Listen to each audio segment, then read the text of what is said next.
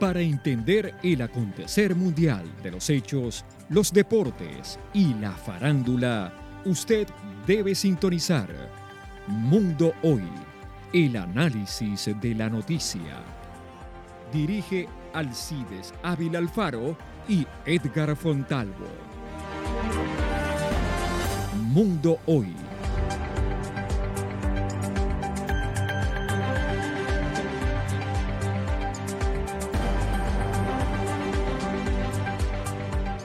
buenos días. Aquí comienza Mundo Hoy, el análisis de la noticia.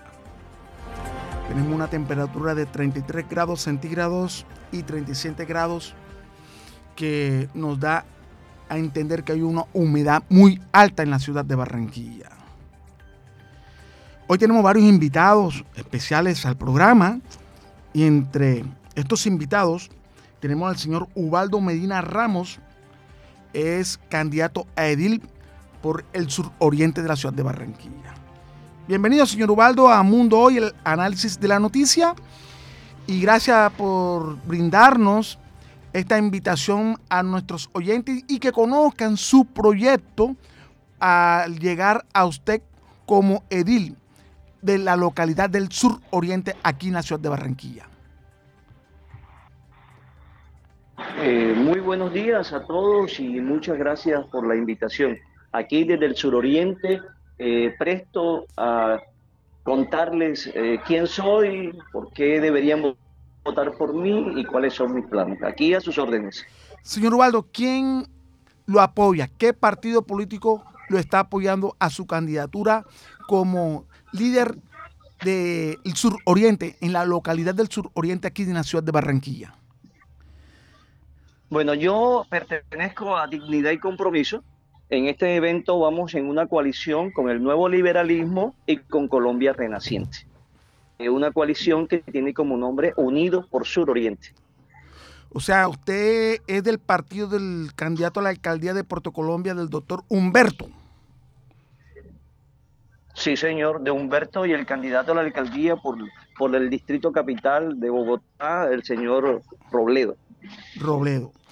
¿Cuál es su proyecto de gobierno? ¿Cuál es lo que más le preocupa lo que está ocurriendo en el suroriente de la ciudad de Barranquilla? Sabemos que hay una inseguridad total y generalizada en Barranquilla, sus alrededores en el área metropolitana, el departamento del Atlántico, la costa y Colombia. O sea, la inseguridad es general. Pero ¿qué proyecto usted tiene para más o menos apaciguar la violencia en su localidad? Lo primero es la unión entre todo lo institucional, lo público completo, lo privado y la comunidad. Para mí eso es lo más importante. Por consiguiente, yo considero, y en mi, en mi gestión, en mi calidad de edil, yo propondría por la familia. Una familia eh, con educación, con cultura, con recreación y con deporte. En el momento en que la familia realmente consiga ese, ese, ese principio básico que es la solidaridad, el amor, el respeto, yo pienso que las cosas comienzan a trabajarse. Es indudable que la inseguridad es fuerte, pero yo creería que si comenzamos por la familia, comenzamos a ver los cambios y que nuestras nuevas generaciones, los jóvenes que vienen surgiendo, van a tener una mejor posibilidad de vida. Y por eso estamos trabajando con familia, como le digo, con educación, cultura, recreación y deporte. Algo muy importante, la familia es la unidad, es el, la columna de una sociedad. Mientras que tengamos una familia sana, con buenos valores, eh, todo mejorará en una comunidad y en una sociedad. ¿Y usted cómo quiere realizar ese proyecto de que la familia esté unida? Porque sabemos que hay familias disfuncionales ¿Y cómo usted piensa para poder llegar a esas familias disfuncionales? Bueno, primero que todo quiero decirles a la gente que nos está escuchando, a todos aquellos posibles votantes y a los que no, eh, que soy arquitecto, titulado arquitecto, pero también soy abogado. Y en mi experiencia está que fui por cinco años comisario de familia en el distrito de Barranquilla. Esto me permitió tener un amplio concepto, un amplio conocimiento y una mucha intervención en los asuntos de familia. eh, conozco el tema perfectamente eh, y sé que a través de los equipos interdisciplinarios que existen, que están a la disposición, podemos comenzar a hacer ese cambio. Así que tengo todo el conocimiento para gestionar eh, que la familia vuelva a ser ese núcleo fundamental como tú muy bien lo expresaste. A través de la experiencia adquirida en su trabajo como inspector, porque cuando en las inspecciones siempre llegan problemas de familia y problemas entre vecinos. Eh, esa experiencia, al resolver estos problemas, lo piensa llevar cuando usted sea el candidato o ya no el elegido por el suroriente como edil de esta localidad. Bueno, primero hay que hacer una salvedad. Una cosa es ser inspector de policía, que también lo fui en algún momento, y otra cosa muy especializada es ser comisario de familia. Son dos conceptos diferentes, son dos trabajos diferentes. En este evento fue como comisario de familia, aunque también fui inspector en algún momento, y además de eso tengo eh, el título de conciliador de la Universidad del Rosario, lo cual me permite llegar a la gente y poder comenzar a buscar las soluciones y la unidad entre todos. Yo pienso que si los ediles, los 15 líderes de cada localidad, eh, nos reuniéramos y estuviéramos pendientes de hacer realmente ese trabajo, las cosas comenzarían a cambiar. Es muy importante esto que usted nos acaba de manifestar, ser comisario de familia y también inspector. Eh, son dos cosas muy diferentes. Pero, ¿qué otro proyecto usted quiere llegarle a las personas para que voten por usted? Hombre, desde hace muchos años, desde hace muchos años yo vengo, no es la primera vez, desde hace muchos años yo vengo trabajando por mis comunidades, desde siempre. Eh, pueden revisar mi hoja de vida y yo siempre he hecho esto. Sin embargo, en este momento eh, estoy presidiendo un proyecto que aunque no tiene eh, vínculos con política directamente, sí tiene un vínculo con la comunidad y es que estamos en el Tour eh, Rebolo del Origen. A través del Tour Rebolo del Origen, eh, con el Centro Social Don Bosco y otra gente, estamos mostrándole, estamos mostrándole a Colombia y el mundo los aspectos positivos y resaltando todo lo positivo que existe en nuestro sector. Estamos rescatando el barrio arriba del río, ¿sí? Y estamos mostrando que así como tuvimos un muy buen eh, pasado y así como eh, Rebolo y, el, la parte del barrio arriba le entregó todo a Rebolo, entonces eh, la ciudad también debe mirarse acá y comenzar a hacer la reivindicación. Si podemos hacerlo en, el, en la parte del suroriente, que es el barrio arriba del río, eh, seguramente lo vamos a poder hacer en todas las localidades del, del, distrito, en el departamento y en la ciudad. Entonces estamos trabajando en el Tour de Rebolo, mostrando las cosas positivas y pueden mirar las redes que a través del Tour de Rebolo estamos llevando cultura, educación, recreación y estamos rescatando los valores y la arquitectura nuestra. Entonces eh, es un trabajo que viene desde hace mucho tiempo pero igualmente estamos bregando porque aquí en la 17, entre la 33B y la 30, tenemos un lugar que es, eh, fue denominado en su momento Hogar de Paso del Patio, un sitio que tiene 6.000 metros cuadrados, que fue construido en la primera administración de Alejandro Char, que nunca fue utilizado para el fin proyectado y que en este momento es una edificación con 6.000 metros cuadrados que no tiene una utilidad.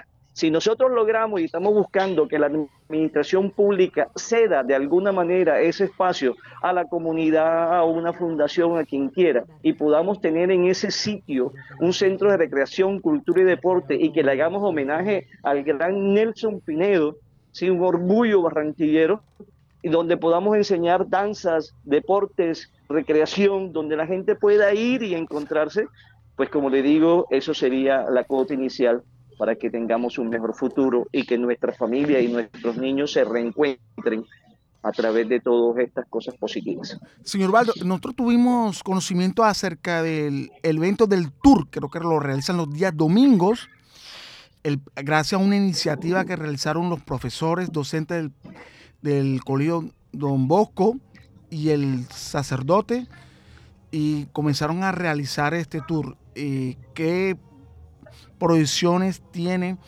acerca de esta experiencia de realizar el tour, porque sabemos que hay sectores del barrio Rebolo, son muy peligrosos, pero que le han cambiado eh, ese concepto a esos sectores, porque muchas personas han comenzado a tomarse como si fuera propio este evento, este tour, y que, que la experiencia que han obtenido con este tour, ¿dónde lo piensan llevar a otros sectores del suroriente? Hombre, tengo que decirte que soy de las personas que se inició hace varios años, mucho antes de pandemia, eh, lo del Tour Revolo. ¿sí? En este momento soy presidente del Tour Revolo, el origen, y contamos con el Centro Social Don Bosco, personas muy importantes como el colegio, con el padre Jorge Ley, Exacto, el, eh, padre. Pedro Díaz. claro, y mira tú que la semana anterior hicimos un programa con, con para RCN donde estuvo Valeria Charri y fue un éxito y llegamos a algunos sectores de revuelo donde eh, nunca antes habían ellos pensado llegar y salieron con una opinión muy, muy positiva. Es tan positivo lo que estamos haciendo que para esta semana, esta semana que viene, el día miércoles y jueves, vamos a tener nuevamente dos tours extras para un grupo de eh, jóvenes eh, de un colegio muy importante de la ciudad de Barranquilla que quieren venir y conocer la otra cara de Rebolo la otra cara del suroriente, la otra cara eh, de, aquellos que nos muestran tan negativo a toda hora, y, eso realmente es un gran logro. ¿El miércoles a qué hora? Y Mira tú, normalmente el tour se realiza el primer domingo de cada mes. Sí, el primer Eso domingo es lo normal lo que trabajamos, primer domingo de cada mes. Sin embargo, o sea que el próximo tour es el primero de octubre, oficial, el de agenda. Sin embargo, el de la semana pasada, que fue para RCN, eh, fue una petición especial que nos hicieron y a ese tour vinieron, como les digo, algunas una rectora de un colegio, estuvo tan entusiasmada con esto que posteriormente nos pidió que para este miércoles y para el jueves hiciéramos dos tours extras para mostrarle a estas personas del norte, ¿sí? Que rebolo eh, de lejos asusta, pero que cerca enamora. Eh, ¿A qué hora más bien mm, se va a realizar este tour? ¿A qué hora? Porque me interesaría yo acompañarlos. Me interesaría acompañarlos para darle a conocer más sobre este tour a la ciudadanía en Barranquilla y que se acerquen el primer domingo de cada mes a visitarlos y también en el recorrido y conozcan la otra cara de Rebolo. Sí, ya le digo, oficialmente el primer domingo, o sea que el próximo tour oficial es el próximo eh, domingo primero de octubre. Ahí está la página web de, de, Tour Rebolo, donde aparecen las invitaciones y todas estas cosas. Y tenemos los dos tours especiales, como te comenté ya, el día miércoles y jueves de esta semana. Si mal no estoy, 28 y 29. ¿Ya? Pero oficialmente el primero de octubre, eh, con mucho gusto, con las puertas abiertas, eh, tenemos un excelente parqueadero dentro del Centro Social Don Bosco, donde la gente puede llegar con toda tranquilidad si quiere venir en su vehículo y eh, su vehículo está resguardado y conocerán las riquezas que tenemos acá en el suroriente. Eh, doctor Ubaldo Medina, también hay un problema en el suroriente, la, la carrera 8. Mucho sonido, alto volumen de todas estas cantidades de, de sitios nocturnos, basura en medio del, de la calle de la carrera 8, Ciudadela, con Murillo también mucho volumen alto. ¿Qué puede hacer usted como edil para darle un poquito de solución a esta problemática? Porque hay vecinos que se encuentran alrededor y tenemos quejas que se encuentran enfermos y no pueden dormir por el escándalo que se produce ahí. Bueno, eh, siempre hemos dicho, y yo creería que, que si bien es cierto, eh, no es lo único y es la falta de cultura que tenemos en lo que tiene que ver con la basura y en lo que tiene que ver con la contaminación ambiental y la contaminación sonora en este evento, que son los altos decibeles eh, con que los estaderos trabajan en sus sitios de, en sus sitios. Eh, yo diría que a esta falta de cultura hay que agregarle la falta de autoridad. Indudablemente bregaríamos todo lo que fuese pertinente para que las normas que están establecidas en el Código de Convivencia sean aplicadas. En mi condición de eh, es inspector de policía, trabajé mucho en su momento para eh, tratar la contaminación y es posible. Entonces es compaginar los derechos de las personas a tener un ambiente sano el derecho de los eh, dueños de los estadores a tener un ingreso, un trabajo, pero esto no puede ir en detrimento de ninguna de las partes. Así que hay que conciliar y hay que aplicar los códigos tal como se establece. La ley, la ley establece que hay unos niveles permitidos y otros no. Entonces hay que cuadrar las reuniones, conciliar entre las partes para que la norma se cumpla. Yo creo que todo está dado y lo que falta es voluntad política y que la gente se apersone de las cosas. Bueno, Ubaldo Medina Ramos, candidato por el suroriente de la ciudad de Barranquilla, localidad suroriente. Número del tarjetón para que las personas ya se ubiquen para votar por usted. Eh, soy el número 95 en la coalición Unidos por Suroriente, número 95. Ubaldo Medina eh, pone a disposición eh, su nombre, su hoja de vida y está presto a cualquier inquietud, a cualquier parte que quieran conocer más de mi propuesta, más de mis capacidades y que tengan la posibilidad de votar por una persona que realmente pueda ayudar a gestionar las soluciones a estos problemas. Bueno, gracias al señor Ubaldo Medina, candidato por la localidad del sur oriente de la ciudad de Barranquilla, por estar en Mundo Hoy a través de Bocaribe Radio 89.6.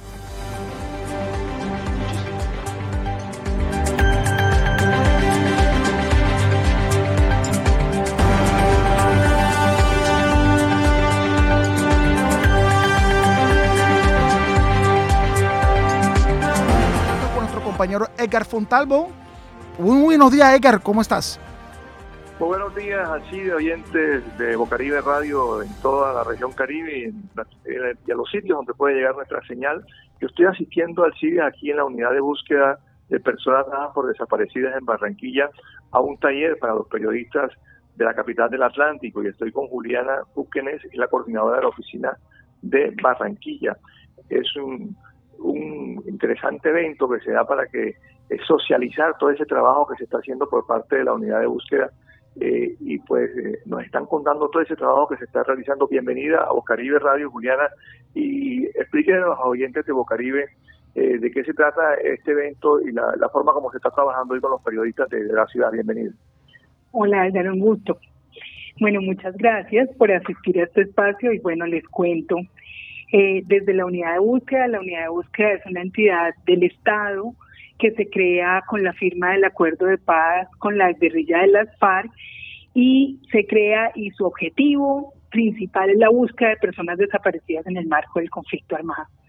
Entonces, pues obviamente para responder a las a esos números tan elevados de personas desaparecidas en el país, en este momento son 103 mil personas desaparecidas a nivel pues del país lo que queremos, pues lo que se hizo fue abrir oficinas en muchas partes del país para responderle a las familias que buscan a sus seres queridos. Entonces el ejercicio para el que estamos hoy convocándolos es para contarles a los periodistas qué hacemos, pero también cómo se trabaja un tema que es tan sensible, que tiene tantas historias que contar y tantas personas que reconocer, digamos, la importancia de la gente que busca. En este momento está una persona buscadora narrándonos su historia, pero también contar cuáles son los retos de la búsqueda como funcionarios, servidores públicos que somos, cómo se responde a las familias. Entonces lo que queremos es hacer un puente de trabajo una articulación que nos permita también sensibilizar a la población frente al tema de los desaparecidos, pero también conocer a esta gente resiliente para también reconocer esa incertidumbre que llevan tantos años en la búsqueda de sus seres queridos. Entonces eso, sí, sí. Sí, en el caso del Departamento del Atlántico, ¿qué cifras se manejan por parte de la oficina hasta el momento de este tema de personas desaparecidas? Bueno, el Atlántico, el, pues el departamento como tal tiene aproximadamente 666 personas desaparecidas, o sea, con lugar de localización de una persona desaparecida 666. Pero también ahí es importante que el Atlántico y Barranquilla, al ser un, un departamento receptor, el Atlántico tiene muchas familias que buscan que de pronto su ser querido no fue desaparecido acá, pero las familias que buscan si, viven acá. Entonces la unidad de búsqueda también trabaja con estas familias y es un deber, digamos, una apuesta de la unidad antes si una persona que vive en Barranquilla y su familiar desapareció en Meta, le tendría que ir a Meta a, a buscar a su desaparecido. La unidad de búsqueda plantea unas metodologías donde lo que se quiere es también responder a estos números que son como 386 familias que buscan en el departamento. Y en el caso de las personas que nos están escuchando y de pronto tienen algún familiar desaparecido, eh, hasta la fecha que usted nos indica que es 30 de noviembre de, 1900, de 2016. De 2016. Sí, eh, ellos qué tienen que hacer de pronto para eh, contactarlos a ustedes que estén interesados en, que están buscando ese familiar. Sí, listo. Nosotros buscamos a personas desaparecidas hasta el primero de diciembre de 2016. Primero, ¿Por qué esa fecha? Porque fue cuando se firmó el acuerdo de paz. Básicamente es de ahí para atrás cualquier fecha. ¿Cómo nos buscan? Ustedes busquen en el internet, en su celular, unidad de búsqueda de personas y pueden escribirnos al Instagram, al Facebook, pueden acercarse a la oficina. La oficina queda en la carrera, vamos a ver, carrera 52, número 70, 184. Eso queda casi sobre la carrera, sobre la calle 72, ahí al lado de un D1, es una casa grande, blanca, aquí se pueden acercar a, hacer su solicitud, pero también aprovecho en esta emisora que estoy hablando, que queremos también invitar a Bocaibe a, por ejemplo, organizar en el suroccidente una jornada de recolección de solicitudes de búsqueda, yendo nosotros al barrio, que se acerquen a un punto que ustedes también nos digan en dónde puede ser de fácil acceso para todo el mundo y recoger solicitudes de búsqueda para que la gente no se tenga que desplazar acá. Sí, y ustedes también tienen eh, un trabajo en Magdalena, esta oficina Magdalena, eh, César, Atlántico y Guajira. De estos departamentos, ¿cuál es el que más, más, más reporten tienen de personas desaparecidas? El, Magdalena y el Cesar son los departamentos que reportan más con 3.400 y pico de personas desaparecidas Magdalena, 3.300 personas desaparecidas el Cesar. Eh, la Guajira tiene, un, tiene menos, 900 y pico de personas desaparecidas. Y digo y pico porque esos números viven variando todos los días frente a los análisis y las solicitudes que nos llegan. Pero entonces, pues en general es eso, es, es, es, Magdalena y Cesar son dos, dos, departamentos en esta zona pues que han sido afectados por todos los actores armados y bueno, pues ahí también estamos trabajando y ahí es interesante ver por qué trabajamos esos cuatro departamentos y es porque en rutas de desaparición estos departamentos se han conectado, ¿no? Entonces, gente que vive en Barranquilla se iba a trabajar al Cesar, se iba a trabajar al Magdalena, que el Perijal, la Sierra Nevada, negocios en la carretera, bueno, todas las formas de trabajo que todavía hay esas formas de trabajo, pero que en un momento también pudieron ser utilizadas por los actores armados para Juliana, este, también hay una, una, parte importante que mucha gente tiene temor para, para hacer este tipo de acercamientos. Eh, entendemos que esta es una unidad autónoma que no tiene, eh, que, pueda realizar sus propias indagaciones y con la absoluta reserva. También eso es importante para decirlo a la gente que de pronto puede tener algún tipo de temor, miedo al iniciar este proceso, ¿no? Así es, perfecto. Bueno, gracias por lo que me preguntas, porque sí creo que es muy importante que la gente eh, sepa que la unidad, si bien es una entidad que le responde, que es del Estado y que le responde a las familias buscadoras, una entidad que se creó, es un ente autónomo, como son las universidades públicas, como es la registraduría, pero también frente a, manejamos, somos extrajudiciales, eso es muy importante, extrajudiciales es que no buscamos el delito ni el culpable, buscamos el cuerpo de la persona desaparecida, pero también confidenciales.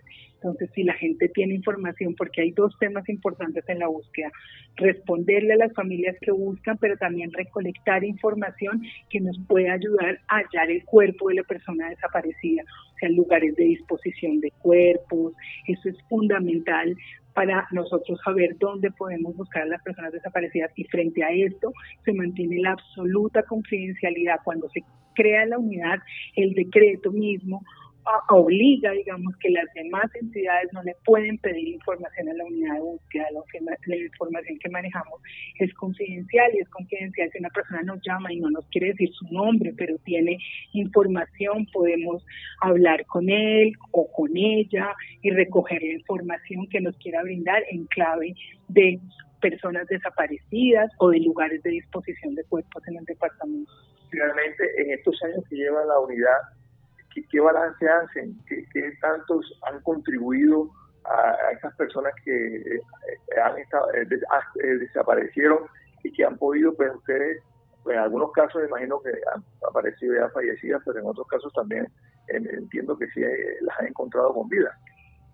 Sí, bueno, de balances yo creo que hay balances positivos muchos, igual no es fácil porque pues es un tema que llevaba muchos años, las familias exigiendo, hay una desconfianza frente a, las entidades del Estado, pero yo creo que es un momento donde todas las entidades estamos apostando en articularnos y responder a la búsqueda y al, al encuentro de las personas desaparecidas. Se han encontrado personas vivas, por ejemplo, muchas que hicieron parte de algún grupo armado y estos procesos de paz contribuyen también a fortalecer y a, reagrupar familias, a que familias que niños o niñas que se habían ido a la guerra o que se habían ido o que fueron reclutados hace 20 años pudieron empezar, se han acercado personas diciendo yo busco a mi familia, yo fui en un grupo armado, yo fui guerrillero, yo fui, quiero buscar a mi familia y ahí ha habido procesos de reencuentros.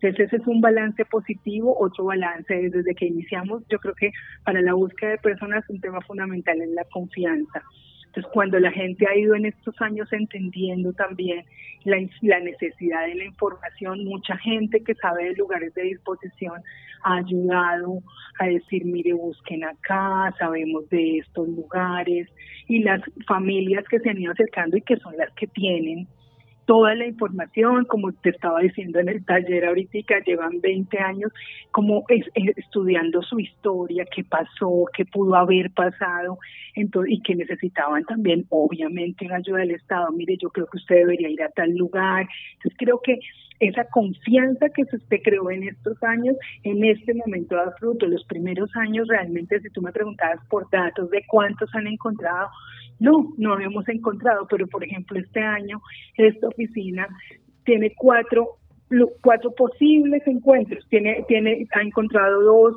encuentros, no, digamos eh, entregas dignas. Entregas dignas donde es posible, digamos, pero eso es a partir de esta investigación, son procesos un poco más lentos frente a la, las dimensiones y también el traslado, pueden ser personas que las encontramos en el centro del Cesar, pero venían de Cúcuta, no sé, puede haber posibles entregas, pero ya después de, de, bastante investigación y también confianza frente a los aportes de información. Y aproximadamente la información que ustedes tienen de desaparecidos en el país, ¿cuánto, cuánto es? 103 mil personas desaparecidas. De, universo en Colombia, 103 mil. Y, esa información que usted entregaba hace un, hace un momento, de que tienen, eh, tienen la información pero no han podido cotejarla porque eh, eh, todo requiere todo un proceso químico. Ah, no, ya, ya, ya. Claro, ahí hay un tema muy interesante y muy complejo y es que pues Colombia también ha hecho ejercicios muy importantes de recuperación de cuerpos.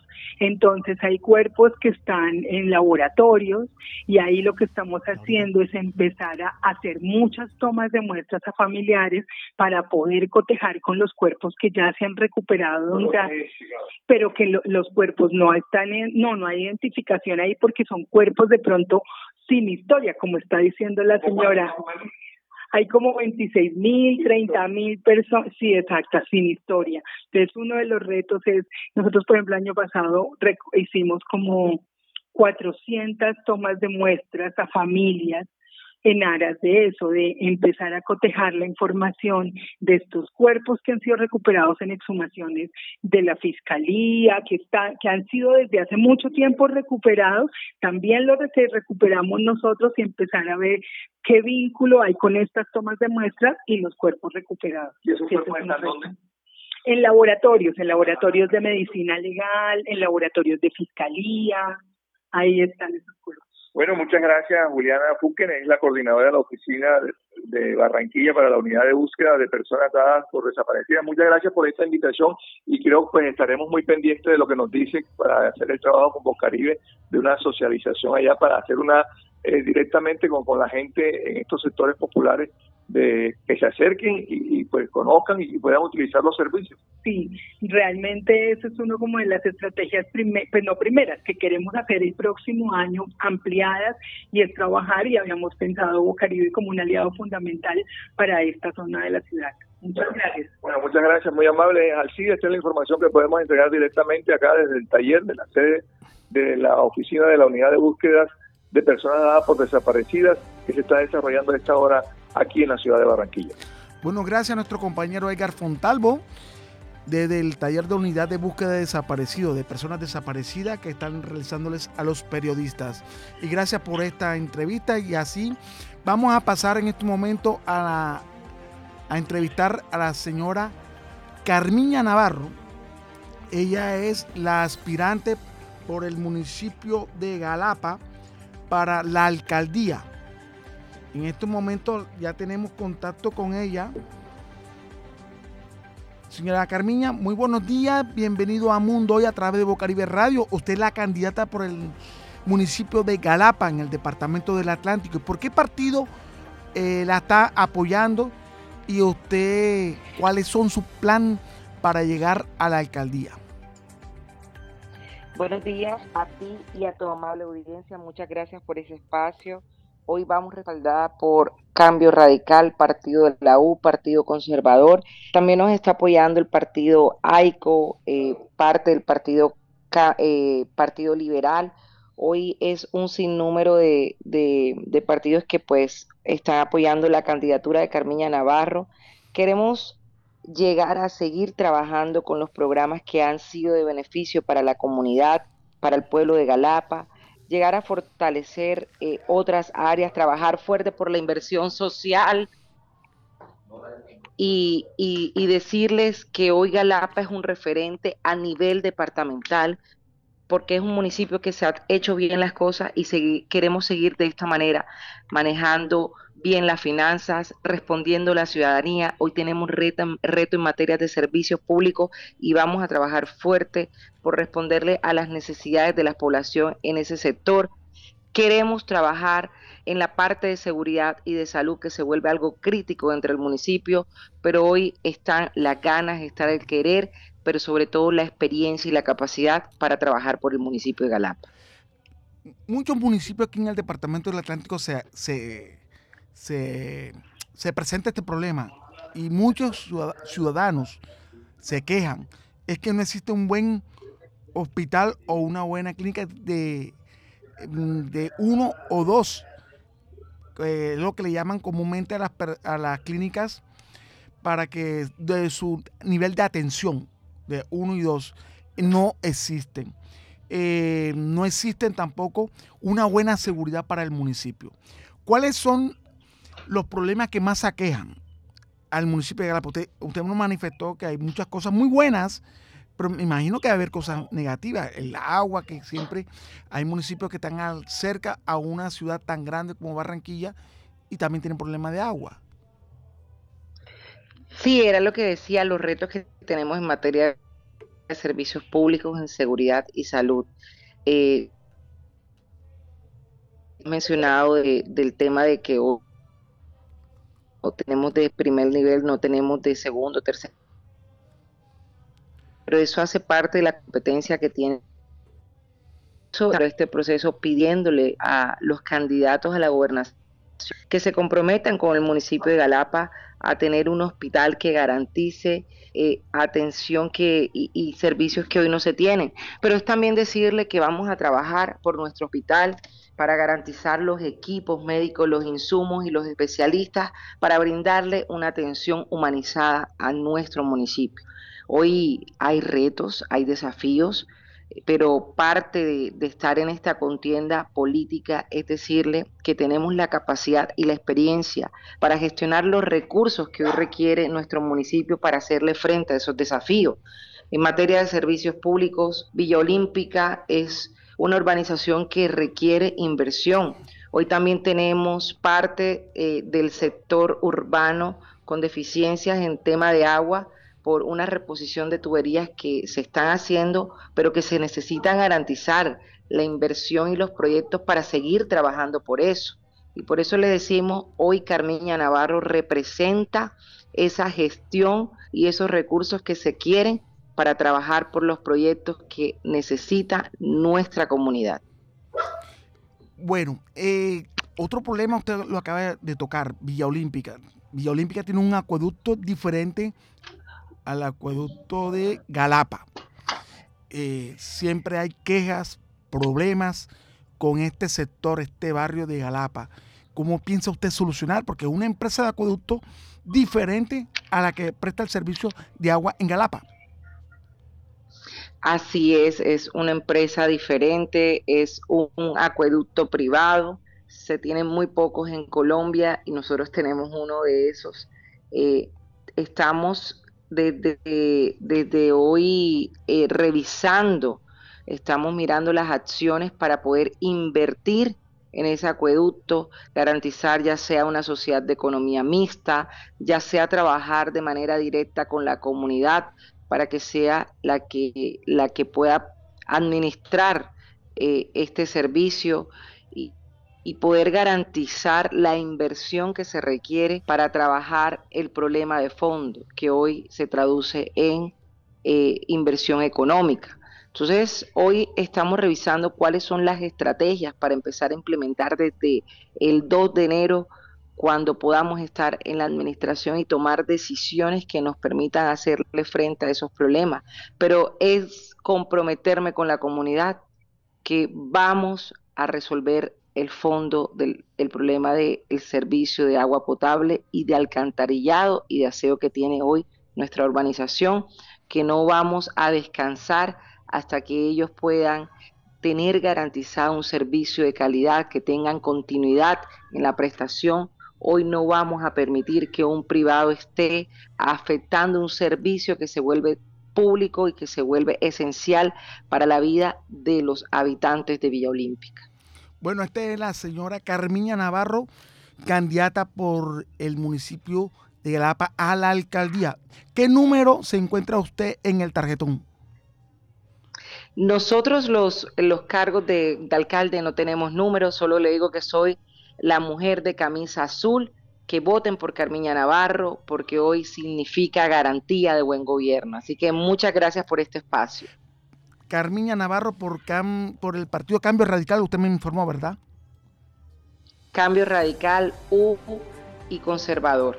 Bueno, una alianza que viene eh, desarrollándose en la señora Carmina Navarro, candidata a la alcaldía de Galapa, para llegar a ser una mujer con grandes cambios para el municipio, que toda persona anhela que su municipio sea transformado y cambiado. Y eh, se encuentra en este momento como candidata por el candidata, candidata por el Partido Conservador y Cambio Radical. Pero ¿qué le dice usted a sus simpatizantes y a aquellas personas que está dudosa y quiere votar y no quiere votar para que voten por usted? Bueno, decirle a mis, a mis simpatizantes que gracias por este respaldo. Hoy vamos liderando las encuestas gracias al apoyo que ellos nos dan decirle a esas personas que tienen dudas, que tienen inquietudes, que el voto en Colombia es programático y por eso nuestro programa de gobierno refleja las necesidades de la comunidad. Así que los invito a que lean ese programa de gobierno para que vean que es un programa completo y también a que comparen y que comparen con los otros candidatos en cada uno de los sectores. Nuestro programa es completo, es realizable, es aterrizado porque aquí hay una mujer que tiene una visión del municipio clara y que sabe cómo gestionar recursos. Hoy le pedimos también que nos den esa oportunidad de que llegue una mujer por primera vez a la alcaldía de Galapa, porque hoy vamos a mostrar que las mujeres también podemos liderar, también transformamos y también podemos hacer buen trabajo en, el, en la participación política. Entonces, esa es la invitación que hago a votar por la mujer de la camisa azul, para seguir transformando a Galapa, para seguir haciéndole frente a los desafíos y a los retos que hoy tiene nuestro municipio. Gracias, señora Carmina Navarro, candidata al municipio de Galapa para la alcaldía. Y por esta entrevista, darnos el mundo hoy a través de Bocaribe Radio 89.6. Muchas gracias a ti. Bueno, muchas gracias. Bueno, tenemos también aquí como invitado en nuestros estudios al señor Adolfo Mojica Pérez, en un veedor de prestación de salud. Y en este momento él se encuentra acompañándonos y nos quiere hablar acerca del modelo de salud pública distrital que el alcalde Jaime Pumareo ha manifestado que ha revolucionado la salud en la ciudad de Barranquilla. Bueno, sí, este, bueno, mi nombre es Adolfo Mojica. Eh, aparte de ese veedor, soy presidente de la Junta de Acción Comunal, eh, vicepresidente de Acción Comunal Localidad Suroccidente y lo de la veeduría comunitaria acá en, la localidad, lo que me corresponde a la localidad suroccidente. Eh, cuando comenzó el 2018 comenzó muy bien este nuestro sector, ya que comenzamos con eh, caminantes de la salud que visitaban casa, se daban la, tarea de visitar casa a casa, eh, nuestros adultos mayores, nuestros niños, estaban pendientes de las vacunas y todo eso, pero ya después del tiempo fue pasando y a lo que ha llegado hasta ahora, ya los caminantes de salud no los vemos. Entonces, de, lo que comenzó como una política o de una red de, salud muy buena, en verdad ha ido decayendo bastante. No digamos que de pronto en la atención lo que tiene que ver con las asignaciones de cita, en lo que tiene que ver, a veces no hay agenda. Tenemos adultos mayores que de pronto están en la localidad suroccidente y, lo mandan eh, uno que vive aquí en Los Olivos para la 30. Entonces no tenemos, no, no, no, no le vemos el por qué un adulto mayor tenemos un hospital como el del pueblito, tenemos un hospital de La Manga y lo manda un adulto mayor que vive en la localidad suroccidente a, a la Chinita. Entonces hay cosas que no, no, no vemos porque incluso sabemos que también le dieron una certificación eh, eh, del mejor. Entonces yo creo que es muy importante tener que, que yo estas cosas, el señor alcalde, tenerlas en cuenta y llegar acá donde nosotros los veedores de la salud y escuchar estas problemáticas. Hay adultos mayores que no acuden a la cita porque son tan lejos que no tienen para el transporte. Sí, sabemos que el suroccidente hay muchas personas muy humildes sectores, barrios que son de bastantes personas pobres. ¿Y por qué lo tienen que trasladar? Eso es lo que uno se pregunta si tenemos aquí la, el, puesto de salud de la manga, o es que ya la cobertura para este sector ha quedado pequeña. No, de pronto hemos encontrado, por ejemplo, en la manga hay de pronto algunos servicios que el de rayos X que no se prestan. Entonces, eh, de pronto no tenemos un pediatra entonces, según nos comenta mi rey, que el pediatra y los médicos aquí se obtienen es por oferta. O sea, cuando no le hablan de oferta y le hablan de es como cuando le hablan de un supermercado. O sea, nosotros en la salud no tenemos por qué manejar oferta ni nada de eso, sino que el médico tiene que estar ahí. O sea, si sean 50 o 20 o 10 que lleguen, pero tiene que estar el médico ahí. Eh, como, como sabemos, la localidad suroccidente es una localidad muy grande. Muy amplia. creo que ocupa creo que el, el 40% de la ciudad. Nada más el barrio Los Olivos tiene tres mil y pico habitantes, el barrio Los Olivos. Y si no más, porque como te digo, eh, incluso hemos en, eh, en, la localidad suroccidente, de lo que va corrido de estos años, hemos tenido, nos han quitado puestos de salud de San Felipe, puestos de salud Lipaya, puestos de salud de Alfonso López. Entonces supuestamente esta población le iba a atender, y íbamos a atender en el, en el, en el hospital del Nazaret. Cuando llegamos al hospital del Nazaret, llegamos, de pronto llevamos pacientes y encontramos que hay algunos servicios que no se prestan allá o no tenemos algunos especialistas y nos toca trasladarlo para el hospital de Barranquilla. O sea, eh, ocasionando más traumatismo para estas personas que posiblemente no tienen para el transporte, como usted lo dice. Entonces, y, y también la distancia y hay muchas personas, imagino, que han debido fallecer por las distancias tan largas para llegar al hospital de Barranquilla. Sí, claro. Fíjate, ese que yo te digo, el señor que es adulto mayor que me toca, eh, estuve entrevistándome con él, él tiene un problema en la próstata de, que él está afiliado a la 9PS. Señor argumenta que él no tiene para los transportes y ya lleva como tres citas que no la, incluso los medicamentos, porque él dice que el dispensario se encuentra en la 30. Entonces ahí es donde uno no encuentra y uno se encuentra con la mano porque de, igual manera nosotros como veedores pasamos a la, a super, a la super salud o le escribimos de pronto eh, hacemos el informe. pero de pronto nuestra labor llega hasta ahí, pero como tal, hacerle el señor alcalde eh, que, eh, que de pronto venga estos dispensarios o de pronto se siente con nosotros los veedores, el señor secretario de salud, no sé, que se siente y nos escuche también a nosotros. Como le digo, que la localidad suroccidente, esto no es un solo día, siempre encontramos, y, cuando llega el adulto mayor, muchas veces ha llegado a la cita, no hay luz, que no le pueden atender porque no hay sistema, y lo devuelven.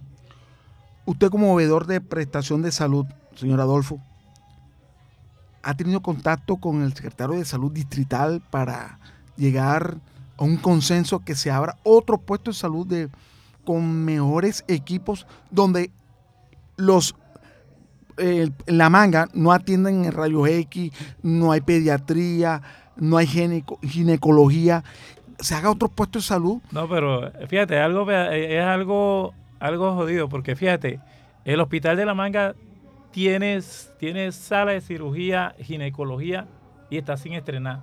Por o sea, ahorita todavía no sé si, si en verdad ese, ese local lo han estrenado todavía, pero sí tiene eh, la sala de cirugía cuando una vez que llegamos, no hace muchísimo una visita que con el, esta vez fue presidente de la Juntación eh, Comunal, el señor Armando Redondo, estuvimos evidenciando que había una sala de cirugía sin estrenar.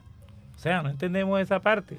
Porque yo tenía conocimiento que esos servicios no se prestaban en la manga. ¿Por qué le hago la pregunta? y ahora usted me está informando que si, se, si están todos los elementos, están todos para atender estos casos, pero no se está llevando a cabo. No se está llevando a cabo, incluso la, la, ginecología, incluso mujeres que, en, en, que han sido remitidas desde el hospital de la manga porque ahí no se prestaba el servicio. Pero, pero bueno, usted que es, que es vedor, ¿Por qué no se prestan esos servicios? ¿Qué? ¿No están los, no, los el, el personal humano o los, los, elementos se han perdido? Los elementos se han perdido. Algunos, incluso alguna vez encontramos que estaban improvisando alguna, de pronto alguna sala de pediatría, un, algo así, porque, como te digo, ahorita mismo la elección de, de, veedores, porque eso hay, un, hay una que es el Comité de Participación Ciudadana por parte del distrito y otra que es la Liga de Usuarios.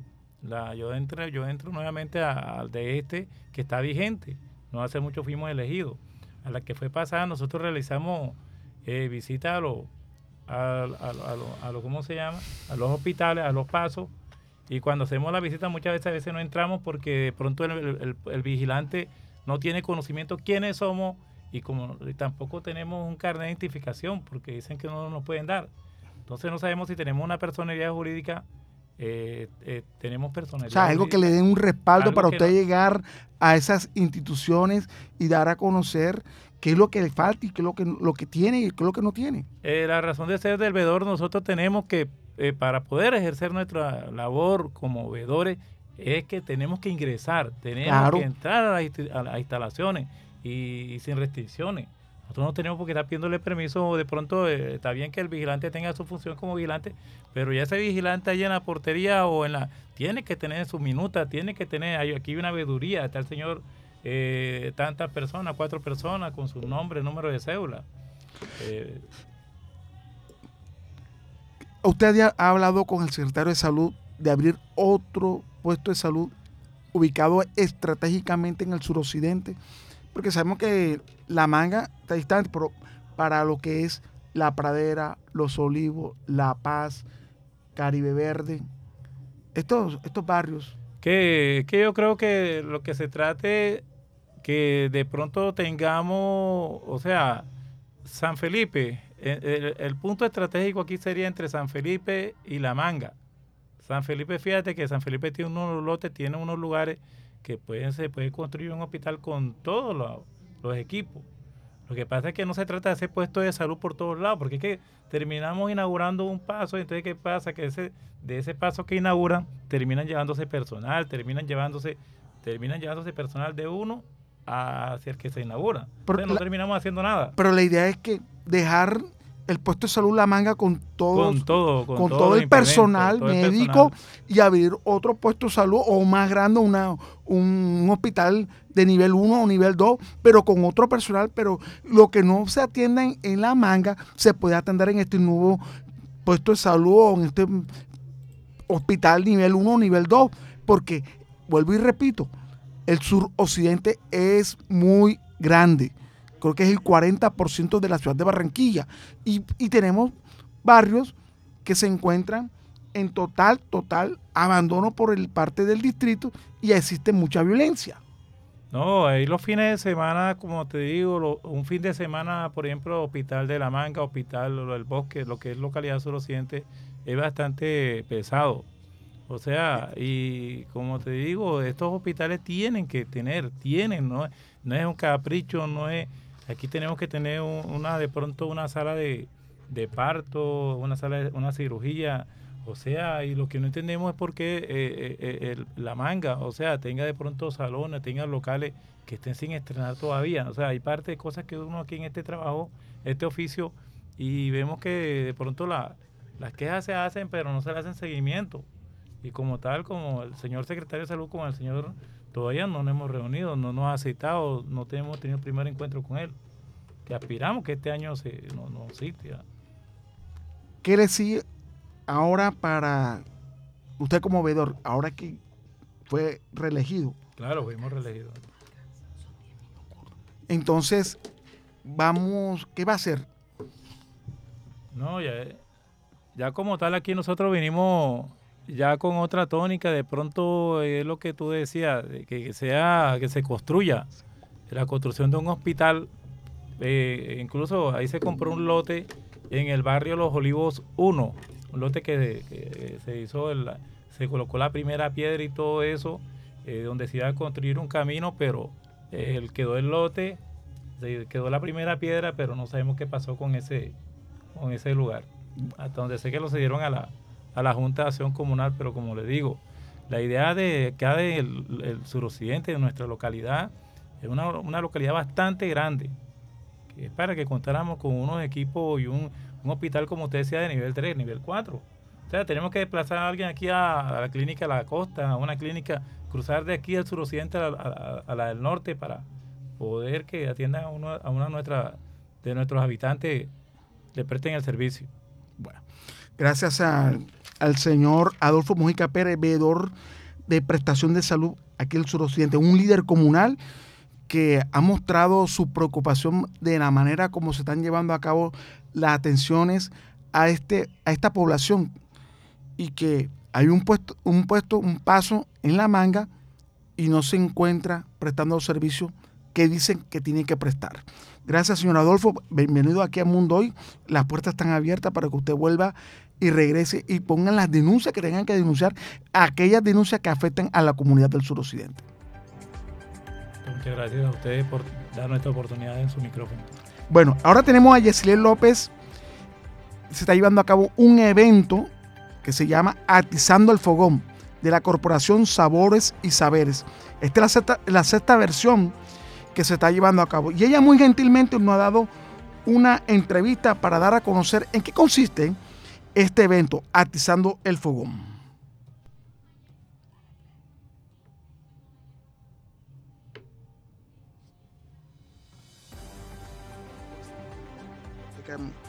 del barrio La Paz mostrando la gastronomía. Pero ella nos va a contar un poquito más de esta versión. Por cierto, ¿cuántas versiones ya se han realizado de Atizando el Fogón? Muy buenas, buenos días, ¿cómo están? Muy emocionada, estamos en la Biblioteca de La Paz. Llevamos desde el año 2017 haciendo estos eventos de Atizar el Fogón, que es una jornada de disertación académica donde estudiantes de nuestro diplomado de cocina tradicional abren a un espacio a público sus saberes, sus conocimientos adquiridos a lo largo del diplomado. Este encuentro también converge interesados en la cocina, querientes del patrimonio culinario, también hay matronas del departamento que están vendiendo sus platos típicos, desde el pastel a otras cosas no tan típicas como cualquier tipo de fritura o, o bebida, bebida. ¿Cuántas personas ya llevan atizando el fogón. Atizando y fogón. Eh, atizando, el atizando el fogón. Siempre utilizamos ese lenguaje que dinamice todo lo que tenga que ver con las cocinas. Entonces, Atizando el Fogón tiene ya su sexta versión. Esta sería la sexta versión. ¿Y cuál es la próxima versión y cuáles son las expectativas que tienen ustedes en el día de hoy con respecto a esta exposición que se encuentra aquí en el barrio La Paz y también aquí en la, a la entrada, que vemos en la placita matronas mostrando sus alimentos, lo que ellos han aprendido a través de los años y también el diplomado. Realmente cada atizando el fogón es diferente, nada podemos preverlo, siempre hay digamos unas nuevas emociones que se tejen. En este caso venimos con algo bonito porque vienen estudiantes no solamente del departamento, sino que hay personas que vienen desde Bogotá, desde el Carmen de Viboral de Antioquia, también gente que viene de Ramiriquí, matronas que vienen desde eh, una ranchería del clan Ipuana en La Guajira, es decir, que viene todo el país de alguna manera. Había como una representación de las regiones, igualmente también de la capital y personas interesadas de todo el tema culinario. Para el otro año esperamos que el evento siga creciendo, teniendo acogida, porque como les digo, Atizando el Fogón es como la apertura al público de algo que llevamos hace seis meses, que es el diplomado de cocina tradicional, en lo que cada estudiante va a mostrar qué logró o qué, qué proyecto o producto de impacto social eh, logró alcanzar en su desarrollo de su diplomado. Bueno, usted me habló de los Ipuana.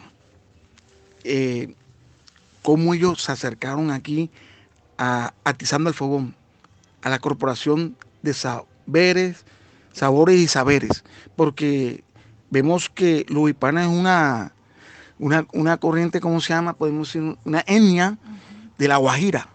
Bueno, eh, estos siempre son encuentros sabrosos, hay que decirlo así, encuentros sabrosos donde se conectan personas y en estos encuentros encontramos una matrona llamada Zaida Cotes, muy conocida, una autoridad indígena que se hizo, digamos, cercana a Sabores y Saberes, prestándonos, digamos, de alguna manera su, su casa, su hogar en su ranchería. Entonces ella conectó con nosotros, con nuestro proyecto, con la corporación y le invitamos como una invitada de honor y llegó desde allá, desde el día de ayer, a compartirnos sus conocimientos. Igualmente también trajo parte de lo que sería la gastronomía desde maíz.